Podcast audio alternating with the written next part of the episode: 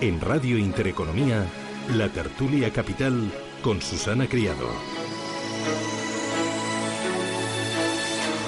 Bueno, Tertulia Capital, hoy estamos enfocados al tema de las pensiones con José Carlos eh, Bizarra Catalán, eh, con Miguel Ángel Menéndez. Miguel Ángel, ¿qué tal? Buenos días. Buenos días. Bueno, encantada de ponerte cara. Muy bien. Tenía ganas de conocerte.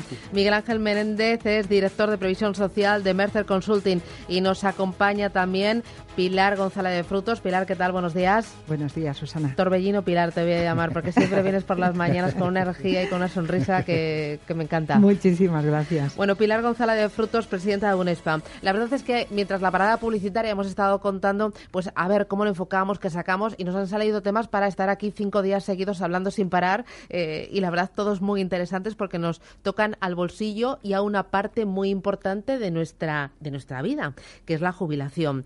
Eh, yo por empezar, y luego ya vamos sumando eh, lo último, que es el ligar las pensiones al IPC y ligarlo por siempre jamás. Esto, ¿por qué? ¿Qué consecuencias tiene? Eh, ¿Qué de bueno y qué de malo eh, nos trae? O Pilar, arranca tú. Bueno, mm, eh, lo primero que, que me gustaría decir es que es mm, socialmente más que deseable que una pensión jamás pierda poder adquisitivo. Pero probablemente lo socialmente deseable no siempre resulta posible desde el punto de vista económico.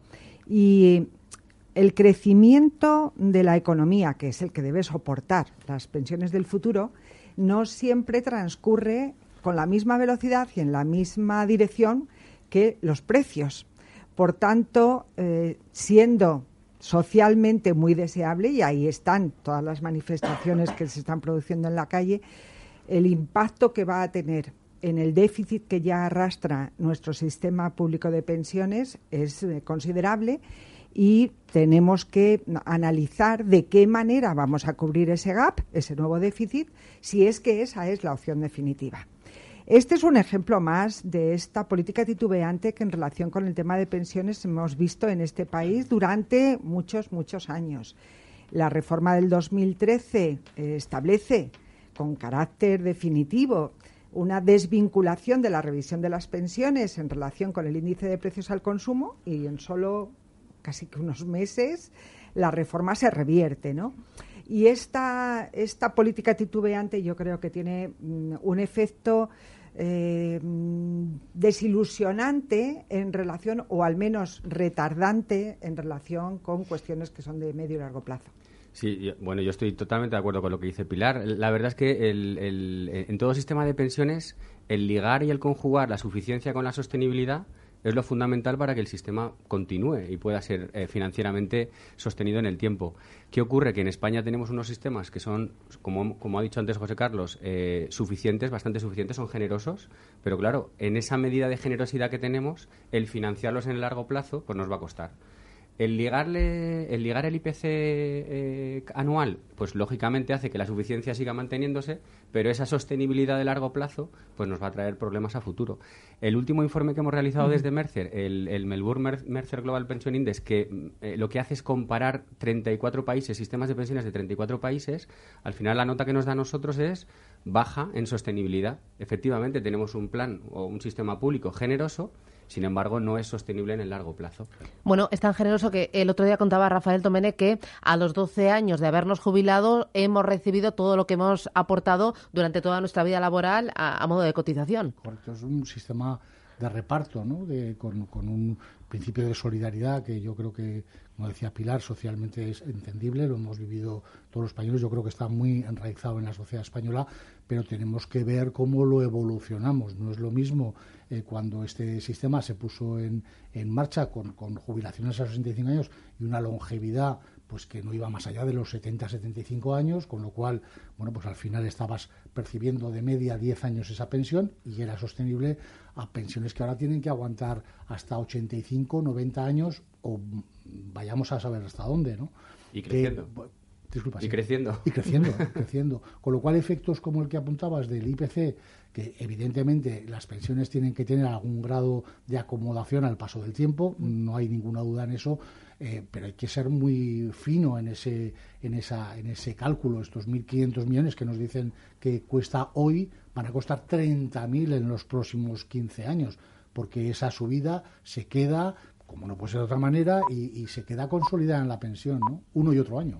Yo, yo, os quería os quería plantear que probablemente en este en este tema, con independencia de que efectivamente se haya acordado subir las pensiones de acuerdo con el IPC, no sería malo que se siguiera publicando el cálculo que daba soporte al incremento de las pensiones. Es decir, que se compare cuáles son los derechos y obligaciones que en cada momento tiene nuestra seguridad social, porque eso, contado a los ciudadanos, probablemente, aunque después no se aplicara, pero al menos que todos supiéramos cuál es el grado de sostenibilidad que tiene nuestro sistema. Y a partir de ahí, con una información bajada también a nivel individual, que cada uno de nosotros pudiese conocer con una cierta antelación cuál puede llegar a ser nuestra pensión del futuro, probablemente contribuiría y mucho a que este debate de las pensiones fuera también un debate social y no solo un debate ideológico o un debate de expertos. ¿no?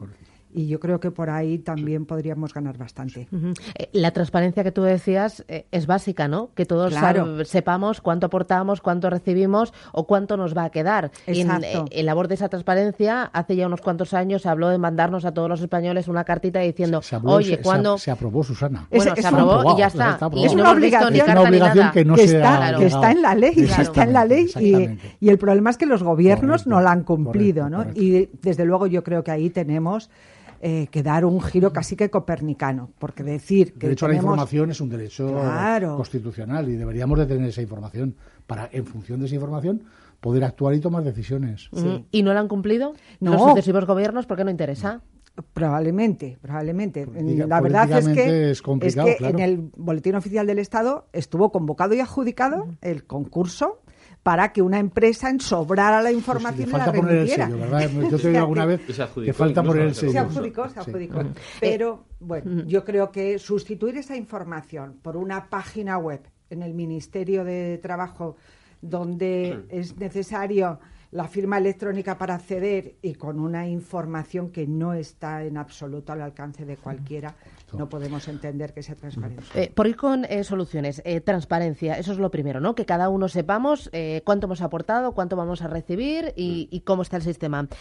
soluciones también. La IREF ayer mismo decía que todo el mundo se debería jubilar a los 67 años en el año 2027. Esto me choca con lo último que ha propuesto el presidente del gobierno, ¿no? Que es penalizar la jubilación, o sea, el prolongar tu vida laboral. Claro. A ver, eh, eh, yo creo que aquí todo lo que sea penalizar, forzosa, esas palabras suenan mal, ¿no? O sea, yo creo que aquí tenemos que hablar de flexibilidad y la flexibilidad, lo que ha hecho durante estos últimos años precisamente es permitir que la gente, la edad de, la, de jubilación de la gente se haya ido aumentando que eso ha beneficiado precisamente al sistema público de pensiones, porque al, al, jubilarse más tarde lo que han hecho es cotizar más, mayores ingresos y por lo tanto menor tiempo en cobro de pensión. Em, por lo tanto, todo lo que sea forzoso, eh, yo creo que deberíamos ir intentando evitar y, como digo, flexibilidad en la jubilación. Eh, el que obligatoriamente te jubiles a los 67, bueno, dependerá de cada situación personal de cada uno, pero eh, volvemos a lo de antes. Necesitamos educación, necesitamos saber exactamente cuándo me puedo jubilar, a qué edad me puedo jubilar, porque esa es otra. O sea, ya no es solo el importe que voy a recibir, sino cuándo me puedo jubilar. A día de hoy nadie sabe cuándo se puede jubilar, porque depende de los años cotizados, creo que más de 180 posibles edades de jubilación. Eh, teniendo en cuenta las jubilaciones anticipadas. Por lo tanto, primero, saber cuánto te va a quedar. Segundo, cuándo me puedo jubilar y en función de eso que cada uno individualmente tome la decisión. Pilar. Bueno, el sistema de, pensiones español mm, tiene una serie de parámetros que se toman en consideración a la hora del cálculo de la pensión. Y es ahí donde la IREF está recomendando efectivamente que estos parámetros se ajusten todo lo posible. Es verdad que el prolongar obligatoriamente la edad de jubilación es algo que rechaza una buena parte de los españoles, de los cotizantes. Por eso es eh, de lo más razonable el hablar en términos de voluntariedad y que esa voluntariedad sea la base de una toma de decisión bien informada, contando con, con toda la información de la que acabamos de hablar. Creo que mm, las reformas paramétricas están prácticamente ya concluidas. ¿Qué nos queda? Pues nos queda, como tenemos un sistema que es fundamentalmente contributivo, nos queda ampliar en la base de cálculo, tomar en consideración toda nuestra vida laboral, para tomar en cuenta todas nuestras ¿Que ahí la pensión será más baja? Probablemente. No siempre, porque dependerá también de las carreras profesionales y de cómo, ¿no? Depende un poco de cómo, cómo te haya ido, ¿no? Y después, ¿qué, ¿cuál es el otro factor que nos resta? La edad de jubilación.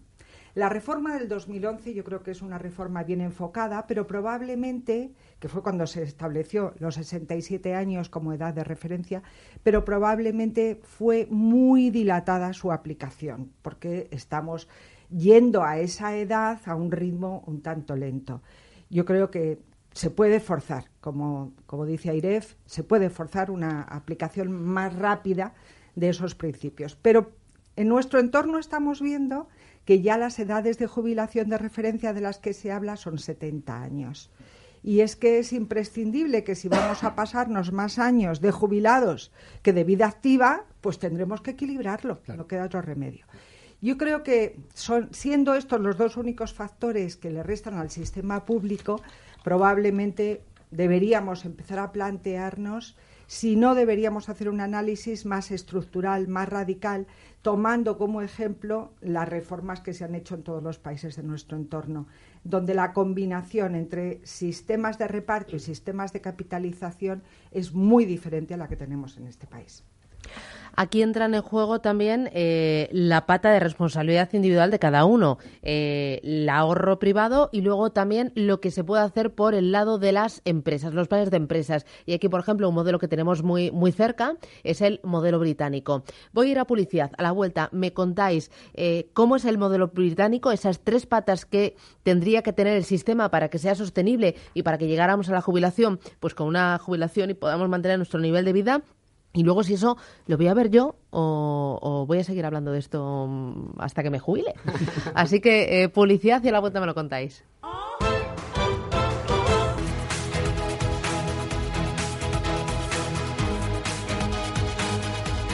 Bueno, vamos con los planes de empresa. Eh, lo del Reino Unido. cuenta para, para, los oyentes cómo es el, ese sistema. Claro, bueno, tradicionalmente en España lo que tenemos en España y en otros muchos países lo que tenemos es un sistema de los tres pilares habitual, que es el sistema público, como decimos, un sistema generoso en España, el sistema individual de ahorro privado y el sistema de empresa. Ese es el tradicional sistema de los tres pilares.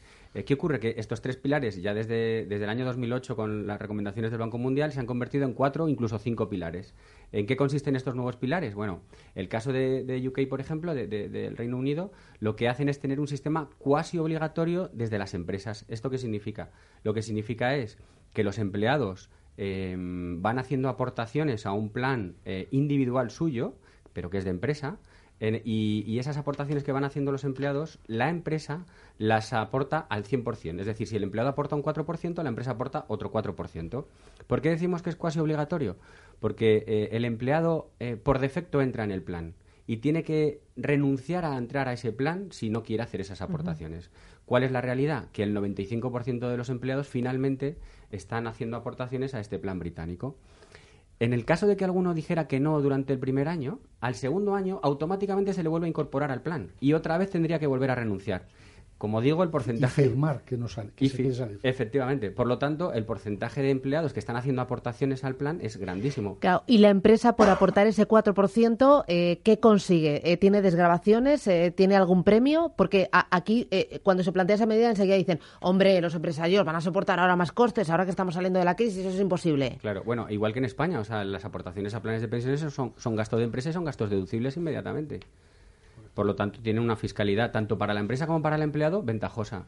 En todo caso, además, tampoco deberíamos de demonizar que si la empresa contribuye con estos sistemas de previsión social, obtenga algún beneficio que minore de alguna manera ese impacto que va a tener como mayor coste. Y lo que tenemos que hacer también es educar a las empresas a que esa eh, fidelización que van a tener porque sus empleados tengan mejores pensiones el día de mañana es muy positiva y buena para la eficiencia en el trabajo, para estar más próximo a la empresa, etcétera, etcétera. Yo creo que, que tiene que ser varias cuestiones las que hagan que eso tenga una venta adecuada en el sistema, eh, como antes eh, mencionabas, ¿verdad? Eh, es importante que el empleado también aporte, también tiene que salir de ese pecunio, no lo puede pagar solamente la empresa. El, el ahorro le tiene también que venir desde, desde el ciudadano, lo decías antes, Susana.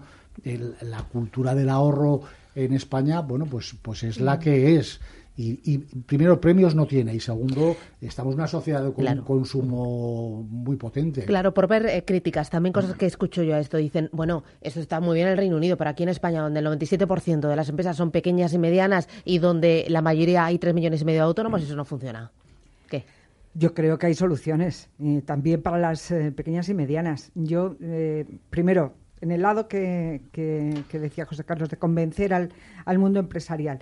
Continuando con un modelo de crecimiento económico basado en el consumo como el que tenemos en este país, es imprescindible que hoy tomemos decisiones que permitan que una buena parte de los ciudadanos del futuro, que vamos a ser los mayores, tengamos ingresos suficientes para poder seguir consumiendo.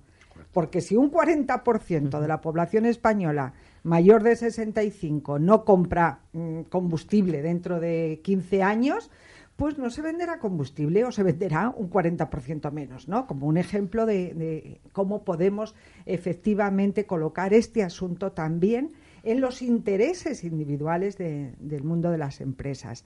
Eh, hoy ya hay dos cosas que en nuestro país se podrían hacer para recuperar una situación que ya vivieron las empresas, que era tener una bonificación adicional del, tomar en consideración los gastos como deducibles para calcular el impuesto, tuvimos además una bonificación de un 10% adicional, que creo que es imprescindible para que efectivamente no solo haya un tratamiento adecuado, sino que haya un incentivo para aquellas empresas que lo puedan hacer. Ahora voy con las pymes. Sin entrar en las bases de cotización. La segunda es que sufrimos un decretazo, un famoso mes de diciembre, que nos incorporaron a la base de cotización también las aportaciones que las empresas hacían a los planes complementarios de pensiones. Y esto supone un 30% de coste adicional, que no es despreciable.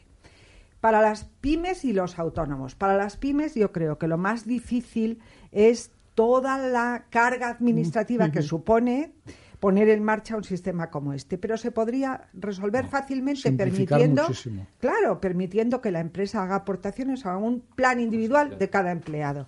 Y para los autónomos es imprescindible la flexibilidad, porque el autónomo no tiene garantizado un nivel de ingresos permanente, con lo cual tendría que la norma permitir que haga aportaciones más altas cuando los ingresos le van bien y más reducidas en los años en que los ingresos estén sufriendo. Eh, eh, ¿no? no hay que olvidar el objetivo de en Inglaterra, uno de los objetivos que tenía este sistema de inscripción era incorporar a las empresas pequeñas, que eran las que mm. no tenían acceso a la previsión social.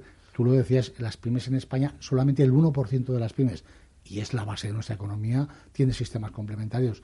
Es un dato arrollador.